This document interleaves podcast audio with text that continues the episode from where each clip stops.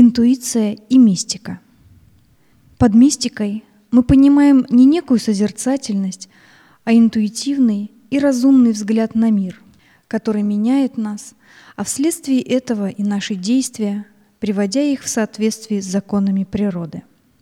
Но как же достигается такой интуитивный и одновременно разумный подход – Очевидно, что подобное мировосприятие выходит за пределы рационального и интеллектуального.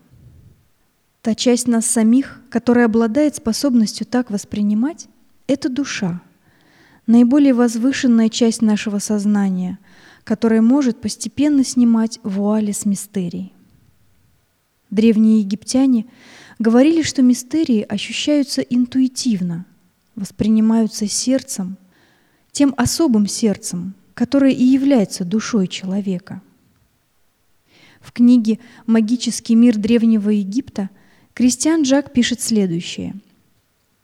Центром самого тонкого восприятия является сердце.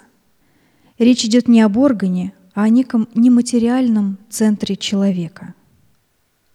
Благодаря сердцу мы можем чувствовать единение со всей природой, со всеми существами и узнавать одну и ту же энергию во всем – Пусть даже она проявляется по-разному, приспосабливаясь к разным формам и обстоятельствам. Так нам легче почувствовать связь с собственным духом, с Богом и разрушить те непреодолимые барьеры, которые, как утверждает наш ум, разделяют жизнь и смерть.